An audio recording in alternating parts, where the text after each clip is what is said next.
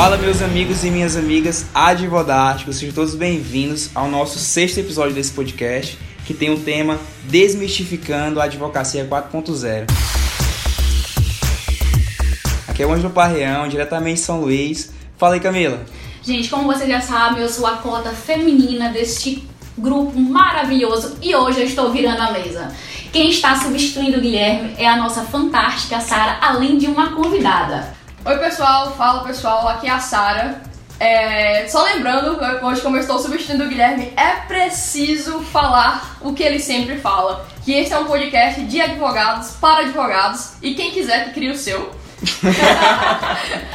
Nós estamos hoje aqui com a maravilhosa da Jéssica Silva, que é advogada e além de advogada é também CEO da Smart Law. Jéssica, eu queria, que a nossa primeira pergunta, isso foi algo que a gente discutiu antes de começar o podcast, que é a questão da advocacia 4.0. Minha primeira pergunta é, o que de acha é isso? Sabe, a gente escuta falar muito e fala muito, mas no final das contas não falam nada. E eu queria te perguntar o que é a advocacia 4.0. Legal, gente. Queria agradecer primeiramente o convite. É um prazer enorme estar aqui falando em parceria com vocês do, da Escola de Advogados. E, bem, o que podemos falar sobre a advocacia 4.0? A advocacia 4.0 nada mais é do que você conseguir utilizar uh, a tecnologia e os mecanismos de inovação a seu favor.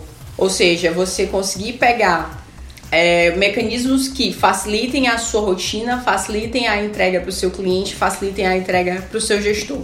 E dentro desses mecanismos, o que vem sendo muito utilizado no mercado jurídico é a gestão ju jurídica ágil, o legal thinking e a análise de dados. Juntamente também com o Visual Law, que também é um mecanismo que vem é, ajudando muito uh, os advogados e os gestores de departamentos jurídicos a melhorar essa entrega, a melhorar esse, esse resultado. Legal, legal. Inclusive eu, eu acompanho muito o professor Rodrigo, é, Rodrigo Marques, ele costuma falar que é, essas novas tecnologias estão vindo para ajudar os advogados, né? Para o advogado realmente sair daquela coisa que é que é automatizada, que, que, que realmente não é o, o fundamento da advocacia e, e, e, com essas tecnologias ele partir para a parte estratégica, para realmente é, realmente o que o advogado deve atuar. E eu queria saber tua opinião em relação a esse cenário. O que que tu pode falar para a gente sobre isso? É, então, me perguntam muito se os robôs vão substituir os advogados e os juízes. É, na real, eu não acredito muito nessa teoria, né? Eu acredito que a inovação e a tecnologia vêm para somar. Uhum. É, mas ao mesmo tempo vem também para exigir um novo perfil e uma nova postura dos advogados e dos operadores do direito. É, surge então uma necessidade, uma demanda dos profissionais da área jurídica de se adaptarem a essa nova realidade, de se conscientizarem que o papel deles não é mais ficar fazendo o papel repetitivo, o papel maçante, uhum. e sim conseguir gerar um resultado é, utilizando menos força, né? utilizando aquilo que já tem no mercado a seu favor que é onde entram esses mecanismos, essas metodologias que facilitam todo esse trâmite, seja do acompanhamento processual, seja da forma como você entrega um relatório, seja da forma como fa você faz um parecer ou uma análise de dados para o seu cliente ou para o seu gestor. Legal. Jéssica, a gente sempre pergunta aqui, porque o nosso podcast é exatamente voltado para essa galera que está saindo é, da faculdade ou o próprio universitário. De fato, também os outros advogados que vêm pela curiosidade de saber como você chegou nisso. Tipo, como você decidiu chegar nesse ramo de tecnologia, como você acabou alcançando é, essas novas essas novas resoluções da empresa que você abriu, como você está trabalhando, como você chegou, tipo a tua história. Conta um pouquinho pra, da Jéssica pra gente. Sim. É, a, minha, a minha caminhada né, em direção à área da inovação e tecnologia surgiu muito de um incômodo que eu tinha após me formar é, com relação a, a, como os profissionais do direito eles conseguiam apenas enxergar as oportunidades, né? Então as pessoas enxergavam muito, beleza, vou sair da faculdade, estudar para concurso público e é isso. Né? E eu sempre gostei muito de pensar em soluções, né, para diversas problemáticas, é, independente de ser jurídicas ou não. E dentro desse contexto nasceu muito a minha vontade de conseguir levar o ensino jurídico, conseguir levar tudo aquilo que eu aprendi em cinco anos uh, de uma forma acessível, de uma forma descomplicada, de uma forma próxima às pessoas. Que foi quando surgiu o Smart Law. É, o primeiro MVP do Smart Law, né, o primeiro produto do Smart Law foi justamente levar o conhecimento jurídico de uma forma acessível. E hoje, é, com o tempo, é, essa, esse formato do Smart Law foi evoluindo para a conexão que a gente tem hoje bem forte com a inovação e a tecnologia, é, que é o que a gente tem hoje, que é o Smart Law Dados, que é justamente conseguir fazer essa análise de dados e melhorar a tomada de decisão, seja do advogado ou seja do gestor dentro de uma dentro do departamento jurídico. Legal, eu tenho uma dúvida assim, é... tu teve contato com tecnologia e inovação dentro da faculdade? Não, né? Não, zero. Zero. E assim, é, o Smart Law, na verdade, a minha caminhada dentro da inovação e da tecnologia surgiu também muito de uma necessidade ali de jovem advogado. Porque quando você é jovem advogado, é muito complicado você chegar em, em empresas grandes, em empresas tradicionais. Então, a minha caminhada enquanto advogada, logo após a faculdade, um dos meus primeiros mercados em que eu busquei prospectar clientes foi dentro do ramo das startups. Uhum. Então a minha aproximação com a inovação e a tecnologia se deu nesse primeiro momento. Ali, saindo da faculdade, sem muitas perspectivas de, é, de clientes grandes, de contatos com grandes empresas. É, e aí eu, eu enxerguei junto com a minha sócia essa oportunidade dentro do mercado da inovação. Uhum. Porque dentro do mercado da inovação das startups, você tem muito, muito forte esse princípio de vamos testar vamos aprender fazendo. Sim, legal. E é onde eu acredito que o jovem advogado tem uma grande oportunidade. Porque uh, o direito das startups, ele é um direito que muda o tempo todo. É, e é um direito que vai surgindo junto com as necessidades e as demandas que as startups trazem. Então, para o jovem advogado, isso é maravilhoso. Porque dificilmente essas startups vão procurar aquele advogado mais, mais velho, mais tradicional, né? Ela vai procurar alguém que esteja aberto e que queira aprender. Então é um mercado e é uma oportunidade muito boa é, para quem está começando. Você diria então que, que o jovem advogado nesse ponto para trabalhar com para atuar com, com tecnologia de inovação, empreendedorismo, startups, ele sai na frente por, por conta dessa, dessa capacidade de lidar com as novas tecnologias, com as redes sociais. Tu acha que a gente sai na frente nesse, nesse ponto? Sim, acredito que sim. Principalmente por essa, essa perspectiva de nós buscarmos nos adaptar cada vez mais rápido é. às demandas, às problemáticas. É, você tem ali um, um cenário, quando você fala de startups, você trabalha com soluções em diversos setores. É, e que são soluções muitas vezes em que não, ainda não tem uma regulamentação posta. Então, o advogado das startups, por exemplo, do mercado de startups, ele precisa muitas vezes utilizar de, da criatividade, de pensar em como ele utiliza as normas que existem a seu favor, a favor do seu cliente, no caso. Sim, legal. Gente, é, a gente está querendo frisar bastante hoje nesse episódio exatamente isso, de que a advocacia 4.0, ela não é aquele advogado blogueirinho. Ela não é quem pega o celular e vai ficar fazendo marketing direto para tentar conseguir cliente. Quem vai entrar numa, numa palestra, um coisa postar foto, e não é nada disso. É verdade que ela é muito mais complexa. Ela vem com o intuito realmente de resolver grandes problemas dentro das demandas que a gente vive hoje. É aquela coisa de se atualizar ao tempo que a gente vive. É necessário sempre uma adaptação. Que foi como a Jéssica bem já, já, já comentou.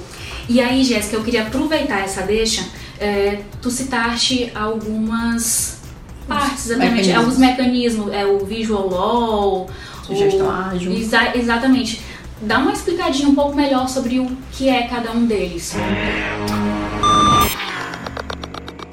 Sim, vamos lá. É, hoje a gente utiliza muito forte como a base dessa advocacia 4.0 é uma metodologia chamada Design Thinking que é uma metodologia baseada no design, em que ela tem como principal objetivo buscar soluções criativas para problemáticas das mais diversas complexidades. Então, a base do design thinking, que trazendo para o direito é, se usa o nome de legal thinking, é eu tenho um problema que uh, trazendo para nossa realidade jurídica pode ser qualquer problema de qualquer cliente nosso É, e utilizando a metodologia do design thinking, eu preciso primeiramente desconstruir esse problema. Ou seja, eu não vou trazer aquelas soluções antigas de sempre, aquele raciocínio viciado para solucionar esse problema. Eu preciso primeiramente desconstruir esse problema. Eu preciso buscar trabalhar com uma equipe multidisciplinar, ou seja, buscar olhares diferentes para aquele problema, trabalhar de forma compartilhada esses olhares, é, focando sempre no, na prototipação. Um princípio muito forte do, do legal thinking, né, do design thinking, é prototipar, é testar. Trazendo para nossa realidade jurídica é, eu tenho uma, uma demanda de um determinado cliente que tem uma certa complexidade e ao invés de eu sentar no meu computador para fazer um parecer ou então uma peça com aquelas teses de sempre, com aquele meu olhar entre aspas viciado, eu pego aquela problemática e eu vou desconstruir aquela problemática de preferência trazendo para a roda, trazendo para uma mesa pessoas de outros setores do seu escritório, ou então compartilhando aquela problemática com um colega seu da mesma área ou até de uma área diferente, para que juntos vocês consigam pensar outras perspectivas de resultados, outras perspectivas de solução que lhe levem a um resultado melhor do que aquele resultado que vem sempre se alcançando com, com as teses repetitivas ou então com aquelas condutas padrão. Então, a base do design thinking é essa. Juntamente com o design thinking, é, um mecanismo que vem sendo muito utilizado é o visual law, que nada mais é do que você conseguir apresentar a, a, sua, a sua técnica jurídica de uma forma mais, é, de, mais bonita, entre aspas, né? Então, você consegue, por exemplo, pegar uma peça, ao invés de você fazer uma peça de 50 folhas com um milhão de textos, você passa a utilizar, por exemplo, infográficos, você passa a utilizar planilhas interativas, você consegue mostrar outra vez desses, dessas, desses mecanismos pro, até para o magistrado mesmo, através de, de, memoriais nessa, nessa pegada visual LOL, de forma muito mais direta, de forma muito mais objetiva, de forma muito mais clean, aquilo que você quer dizer. Então, o visual law é trazer esses princípios do, do design para dentro da área jurídica e fazer com que o seu resultado almejado ele seja alcançado de uma forma mais efetiva. É, o visual law ele vem sendo utilizado hoje não só para peças jurídicas, né, como para apresentações de resultados para clientes. Então, ao invés de eu pegar uma, aquela planilha zona do Excel, o cliente me pediu ali o um relatório processual. Aí você vai lá, faz, bota no processo, parte, status e manda. Como que o visual alto tem sido utilizado? Né? Você, você vai repaginar aquela planilha do Excel. Você vai colocar de uma forma que o cliente consiga, com dois, com duas, dois toques, entender aquilo de uma forma leve, de uma forma suave, sem ele precisar baixar o arquivo, olhar, faz, dar o zoom lá no celular, se ele estiver no celular, para olhar o número do processo, olhar o número da parte. Então, o Visual Law é tentar promover essa experiência mais suave, de uma forma mais bonita, de uma forma mais apresentável. E mais objetiva. E mais objetiva. O que muitas vezes nós, áreas jurídicas, temos dificuldade. dificuldade. Eu diria que do que tu apresentou aqui, é, o des, é, com a, design thinking. O design thinking ele vem justamente para tornar o direito mais acessível ao cliente. Eu acho Sim. que uma coisa que a gente sempre conversa bastante também é com relação a tornar, a comunicar-se na mesma linguagem do cliente, sabe? Às vezes o advogado vai conversar com o cliente e acha que tá falando com o juiz. Uhum. E ele não entende nada. Sim. Então, do que tu apresentou, eu acho que chega, a tecnologia chega muito nesse sentido de aproximar o direito justamente de quem o busca, né? Porque assim, de nada adianta, eu entendo tudo aquilo que tá, mas se o meu cliente não entende ou se o meu cliente não tem paciência, inclusive, Angelo, a gente recebeu um, uma mensagem no direct da Escola de Advogados esses dias, onde a, a a pessoa simplesmente printou a movimentação processual e mandou para mim. E era algo totalmente confuso. Eu, como advogado, olhei aquilo e falei assim, meu Deus do céu, o que é isso? Uhum. Agora tu imagina a pessoa como cliente recebendo aquilo, né? Uhum. E algo muito legal de falar dentro dessa questão do visual law e do legal thinking é que vai surgir um novo perfil de profissional é um profissional do direito que passa a ter essa expertise uhum. de como transformar essa informação em uma informação, entre aspas, bonita e apresentável, né? É, eu tenho uma dúvida e na verdade me surgiu como que tem sido a receptividade, por exemplo, dos magistrados ou porque eu imagino que por parte dos clientes tem sido positiva certo? Mas nós tivemos um evento onde, lá que, onde eles foi apresentado uma petição totalmente uhum. ali diagramado, muito legal. Eu achei, eu adorei. Uhum. Mas eu não sei se tu já tem essa informação, como que tem sido a reação dos magistrados a isso? Inclusive, a reação do, do, do público, que era massivamente advogado, foi negativo. Sim. Eles falaram, ah, isso aí é besteira, isso aí não serve para nada, não foi? É, antes, antes da Jéssica responder, eu, que... eu quero até fazer uma pontuação. É, recentemente eu estava lendo aquele livro Os Onze, do STF. Uhum. E dentro ele vem falando, eles, o livro trata dos bastidores, e ele vem falando de um dos ministros que, para lidar melhor com a mídia, no final dos seus votos, ele fazia uma emenda uhum. com um linguajar mais popular, para que todo mundo entendesse. Uhum. Então, assim, existe, obviamente, uma parcela da oposição que já se adapta a isso, mesmo sem, mesmo sem usar nomenclatura, de, de, por melhor dizer. Uhum. Mas aí vem a nossa radicando pergunta. Como que pra ti tá vencendo isso todos os dias, tá sendo essa receptividade? É, nós temos implementado isso aos poucos, né? Até porque nós sabemos que existe ali um padrão e uma formalidade que precisa ser mantida.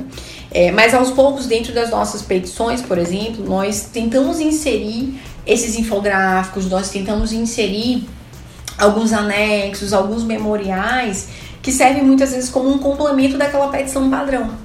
Então, teve até um caso recente em que era um caso extremamente complexo, que é envolvendo muitos números, envolvendo, envolvendo muitas partes, é, em que o próprio magistrado em audiência falou: olha, gente, isso aqui vocês precisam explicar melhor, porque eu confesso que até eu mesmo não entendi.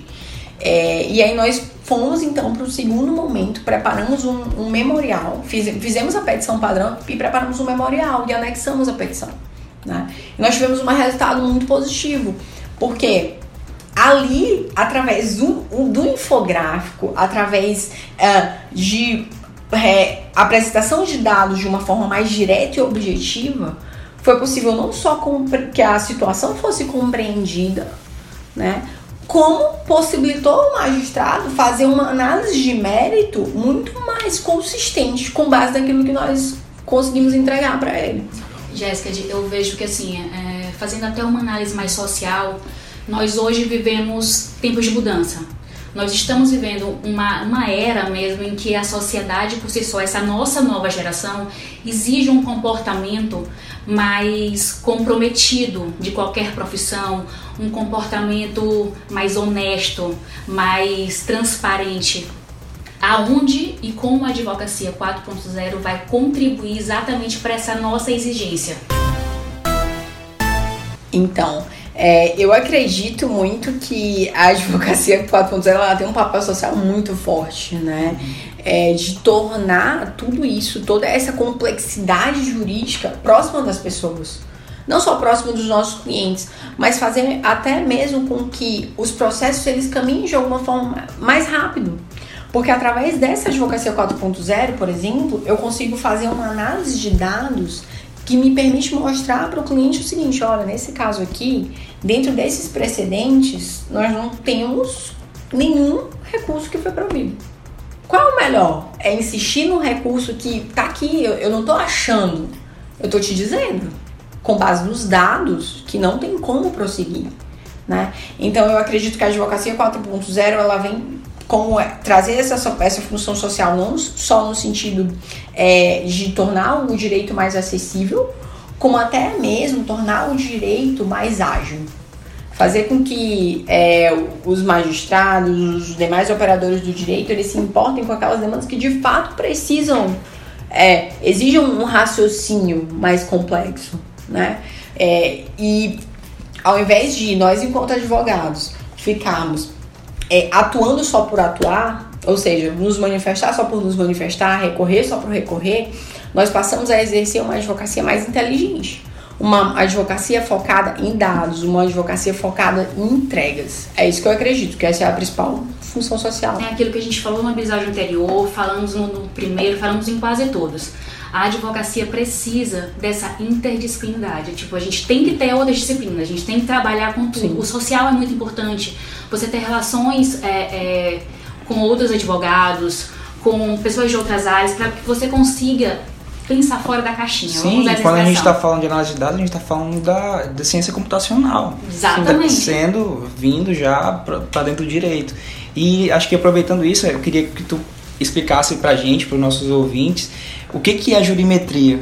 Porque, cara, eu fui para São Paulo da última vez e aí participei de três eventos lá, fui na Finaló, fui no evento da Imersão Prime e também fui no evento da Microsoft. Cara, só se falava de jurimetria, só se falava de análise de dados, só se falava de lei geral de proteção de dados. Jéssica, afinal, o que, que é esse cenário? O que que tá acontecendo, pô? Explica pra gente. Onde eu tô? o que, que é isso? A jurimetria é, consiste no seguinte: você conseguir analisar os seus dados, sejam eles os dados lá do judiciário, sejam eles os dados do, do banco de processos que tu tem dentro do, do cenário do teu cliente. E através dessa análise de dados, tu conseguir direcionar a tua tomada de decisão. Então, por exemplo, eu tenho hoje tantas demandas, 100 demandas indenizatórias do meu, do meu cliente, é, dentro de determinadas categorias, e eu preciso gerar um relatório para ele dizendo se onde que, ele, onde que ele tá levando mais condenação. Qual é a matéria que ele tá levando mais condenação? Através da análise de dados, através da- eu consigo fazer isso. É, E isso pode ser levado também para o cenário do judiciário. Sim. Eu consigo, através da jurimetria, é, analisar dentro do banco de dados público que nós temos, de todos os, os órgãos judiciários, como que tem sido o entendimento dos magistrados dentro de uma determinada matéria. E aí eh, tem uma linha muito tênue, né, entre o que se chama jurimetria e o legal analytics, né? Porque a jurimetria ela é uma análise muito mais aprofundada, onde você vai analisar um, um contingente muito grande de demandas, de processos, para a partir dessa análise você tomar uma decisão. Certo. O legal analytics já é um passo antes da jurimetria. É você, por exemplo, eu tenho aqui um banco de dados com 100, 200 processos e eu vou fornecer uma análise de dados, eu vou fornecer um relatório para o meu cliente, demonstrando para ele como é que está o estado, a situação dele. Como é que tem sido as decisões nesse sentido, qual é a vara que ele tem mais processo, como é que determinada vara está tomando decisão. É, então é como se o Legal Analytics ele fosse uma escadinha para a jurimetria. Né? E a jurimetria, você está trabalhando essa análise de dados muito mais aprofundada, é, com análises mais específicas e direcionadas para aquele resultado que tu pretendes alme- almejar. Então, é, assim, nesse cenário, tu acha que o Instituto da, da, da- da Jurisprudência, do- dos precedentes, vai ganhar muito mais força? Sim, com certeza. É, do mesmo modo que, a, como eu falei antes, né? Vai ser exigido ao operador do direito, do advogado, novas habilidades. Ah, Essa, essa, essa, essa coisa analítica mesmo, né? Sim. Legal. é, quando tu comentou que, por exemplo, através da jurimetria, tu- a empresa consegue saber onde é que ela está sofrendo mais condenações. Eu lembrei de uma conversa que eu tive com um advogado de um grande banco. E aí eu estava conversando com ele e ele falou assim, olha, os nossos contratos eles são formulados da seguinte forma, nós temos esse mapeamento, nós sabemos onde nós estamos sendo mais condenados. Nós conseguimos adaptar esse contrato. E Legal. isso me lembrou algo também desse mesmo evento que a gente participou, que eu dei aquele insight que o advogado ele tende a temer a tecnologia, sabe? Por algum motivo. Mas se você parar pra pensar, e principalmente depois do que tu tá expondo, eu percebo a tecnologia ela tá chegando muito mais pra fazer aquilo que o advogado sequer deveria estar fazendo. Exatamente. Com certeza. É, e isso está muito conectado também com outro mecanismo que a gente utiliza muito na prática, que é a gestão ágil. E o que, que é a gestão ágil? Por que, que a gestão ágil se diferencia tanto da gestão tradicional? Porque a gestão ágil ela vai ter como base você ter uma noção muito clara de onde você quer chegar e você ter o acompanhamento dessa, desse seu projeto, dessa sua jornada de uma forma fragmentada. O que isso significa trazendo para nossa realidade jurídica? Ah, eu tenho aqui um contencioso para gerenciar uma, um, 100 processos, 200 processos, mil processos. Como que eu consigo tornar a gestão desses processos é, uma gestão mais ef- eficaz? Então a gestão ágil ela vai, vai trazer os seguintes princípios. Olha, para tu gerir um projeto tão grande como esse, né, um montante tão grande de processos como esse, você precisa primeiramente deixar muito claro para sua equipe qual é o seu objetivo com, a, com aqueles processos. Qual é a matéria dentro da, daquele montante de processo que vocês precisam são mais estratégicas, que você vai precisar ter um olhar e um acompanhamento maior. E como que eu faço isso dentro da gestão ágil? Através de reuniões frequentes e objetivas. O que isso significa? Não é aquela reunião de duas horas que o cara vai lá falar de um monte de coisa que às vezes não faz sentido, né? É aquela reunião que a gente até brinca que é a reunião papum. É, beleza, você tá aqui. Ângelo, você precisa gerenciar aqui esse 100, esse 100 processo dentro desses, desses mil. Beleza, e aí, durante a semana, qual foi o obstáculo que você teve? O que, que você tá precisando dentro desse obstáculo e qual é o seu próximo passo? Então, é feito um mapeamento. É feito um mapeamento e um mapeamento muito, muito direcionado. E muito objetivo. Né? E muito objetivo. A gente costuma até dizer que o ideal dessa reunião é que seja feito em pé. Porque você não tem ali o conforto da cadeira, ou ah, vamos falar sobre outras coisas. Não, vamos lá, galera. É esse, é esse o problema, qual foi o obstáculo enfrentado, como a gente resolve, qual é o próximo passo. Né? Então isso é algo muito forte dentro da gestão ágil. Juntamente com a questão da, de equipes compactas. A gestão ágil ela vai falar que dentro de um grande projeto, você tem, sempre tem que fragmentar esse, esse grande projeto para ser gerenciado por equipes compactas. Ou seja, não adianta você pegar um determinado fragmento desse projeto e colocar 10 pessoas, 15 pessoas para gerenciar aquele projeto. E por que, que ele vai dizer isso? Porque quanto mais pessoas, maior a sua dificuldade de comunicação, maior são os barulhos e ruídos da comunicação, e se torna muito mais difícil de você alcançar o seu objetivo. Então, a, a gestão ágil ela vai pregar o seguinte: vamos ter equipes compactas que possam cuidar daquilo ali da melhor forma, da forma mais efetiva possível. Perfeito. É, eu tenho uma pergunta, Jéssica. Já trazendo mais aqui para o jovem advogado, aquela pessoa que está entrando no mercado, porque eu me preocupo bastante, até porque é com ele que nós lidamos diariamente na escola de advogados e todo o nosso conteúdo é voltado para ele. É, a minha pergunta para ti é como esse jovem advogado, porque eu percebi que são infinitas ferramentas que tu pode utilizar, sabe? É, que ferramentas ou de que forma tu acredita que é, todas essas pode a advocacia 4.0 pode ajudar esse jovem advogado a ingressar no mercado e, por exemplo, conseguir a confiabilidade ali do cliente, sabe? Uhum. Porque de todas essas ferramentas que tu mencionou, eu percebo que talvez facilite muito a transparência dele com o cliente. Sim. E essa eu percebo cada vez mais que é uma exigência do cliente atual. Porque ele também tem acesso, por exemplo, agora ele consegue ver a movimentação do processo dele muito facilmente, sabe? Sim. Então, o que, que tu acha? Como que ser um advogado 4.0 pode te ajudar ali como jovem advogado a ingressar nesse mercado?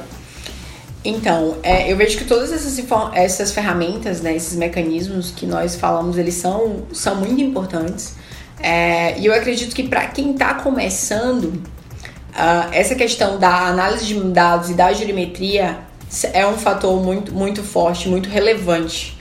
Até a título de é, uma monetização mais concreta, né? uma entrega mais concreta que você pode entregar para o seu cliente e ter um resultado vai, em um vai período. Vai trabalhar menor. uma espécie de previsibilidade. Exatamente em que hoje o que a gente acompanha na prática é a gente tem um mercado muito saturado, mas um mercado onde todo mundo faz a mesma coisa. Inclusive a gente trabalhou já isso aqui em uns episódios, de que a saturação está exatamente no, no quesito de que você faz as mesmas coisas. Porque nos mesmos, é, é, nos mesmos ramos que todo mundo diz que está saturado, se você pensa fora da caixinha, se você implementa coisas diferentes, você já está dentro do oceano azul. Exatamente. E a análise de dados, ela vem muito nesse sentido. Vai ser uma ferramenta, é, um mecanismo que você pode estar é, tá utilizando para gerar uma entrega, gerar um valor diferenciado para o seu cliente. Para sair da saturação é. e entrar no oceano azul. É. Seria justamente. Porque muitas vezes você já tem aquele advogado de confiança e tudo mais. Então o jovem advogado pode chegar com essa alternativa. Olha, eu sei, você tem o seu advogado que cuida das suas demandas e tudo, mas eu posso te entregar algo melhor. Até mesmo pro seu, posso inclusive ajudar o seu advogado Legal. a transformar tudo isso aqui que você tem em, em, informação relevante, em resultado relevante. Gente, eu adorei, porque vocês sabem que eu sou daquela teoria, advogado ajuda advogado. Sim. Eu acho legal também porque todas essas ferramentas, todas essas técnicas, essas novas, esses novos mecanismos que estão que chegando né, na advocacia 4.0, eu acho que o advogado, o jovem advogado principalmente, ele tem que estar atento a esse movimento e ele tem que buscar se informar. Eu costumo falar também, toda vez que, que eu sou pedido, sou solicitado a apresentar a escola, que esse meu ímpeto de buscar conhecimento surgiu lá na final da graduação. Eu estava lá no décimo período, eu tinha passado no AB, e eu comecei a acompanhar vários perfis no LinkedIn, e eu só vi falar sobre sistemas, startups, é, jurimetria, todos esses temas que a gente conversou aqui, e eu não sabia bosta nenhuma. Eu, caraca, como assim? O que está acontecendo? E aí eu comecei a buscar, e eu tive uma certa dificuldade. Tive, não conseguia me entender, tentava encontrar artigos, encontrava pouca coisa. E aí a escola de advogado surgiu no momento também desse meu interesse em buscar esses temas. Eu acho que o jovem advogado, no primeiro momento, pode ser que não faça nada sentido, uhum. mas ao passo, eu acredito, né, Jéssica, que você começa a estudar, você começa a aplicar alguma dessas ferramentas, você vai começando a ter resultados, não é isso? Sim, com certeza. E aos poucos também, né? Não é você chegar e, nossa, vou entregar tudo isso aqui ao mesmo tempo pro meu cliente, uhum. né? É, é um processo. Você vai conhecendo, vai lendo temáticas. Uma coisa que eu sugiro é leiam temáticas além do, do direito, sabe? Leiam temáticas relacionadas à inovação, à gestão ágil, a, muitos conteúdos relacionados à tecnologia ajudam muito a nossa, o nosso dia a dia dentro da área jurídica. E esse é o Jump of the Cat de hoje. eu acho que to, em to, todo episódio, assim, todo que a gente tem convidado, todos chegam no final e falam, pessoal, não fique preso no só no direito. Existe uma miríade de outras áreas, de outros conhecimentos que você também precisa para ser um bom advogado. Sim. Eu acho que esse realmente é o Jump of the, Jump of the Cat do, do episódio de hoje. Legal. Sara, última pergunta, eu vou te dar essa. Só porque você tá, tá, tá substituindo. substituindo o Guilherme. E ele sempre faz a última. Vai Meu lá. Deus. E ele ainda faz com um discurso, tá? Ele tem sempre um discurso, um resumão aí pelo meio. Capricha. Caramba, jogaram essa bomba aqui totalmente sem esperar, tá, gente? É... Eu já perguntei pra ti sobre as vantagens, mas o que eu queria te perguntar por último agora é se tu pudesse resumir a advocacia 4.0 em, por exemplo, três tópicos, quais seriam? E eu acrescentaria, qual a dica que tu daria para o jovem advogado que está com interesse em conhecer mais sobre esse tema, se, se inserir nesse cenário, qual a dica que tu poderia dar para ele? Vamos lá, um pouquinho difícil, né? Três tópicos de uma dica, vai. Três tópicos de uma dica, calma, vamos lá, uma coisa de cada vez. Ó, a gente tá na hora do mexão, viu? É, tá vamos lá, vamos lá. Três tópicos, gente. É, acho que é. Pense fora da caixa sempre. A entrega, o resultado que você tá fazendo tem que ser fora da caixa. É Busquem gerenciar as atividades de vocês, a, as demandas de vocês de uma forma que empática. Pensem sempre no em para quem você está entregando aquilo, né? E usem os dados a seu favor. Usem tudo o que vocês tiverem de informação do, de um caso, de informação do seu cliente, de informação do seu gestor a seu favor.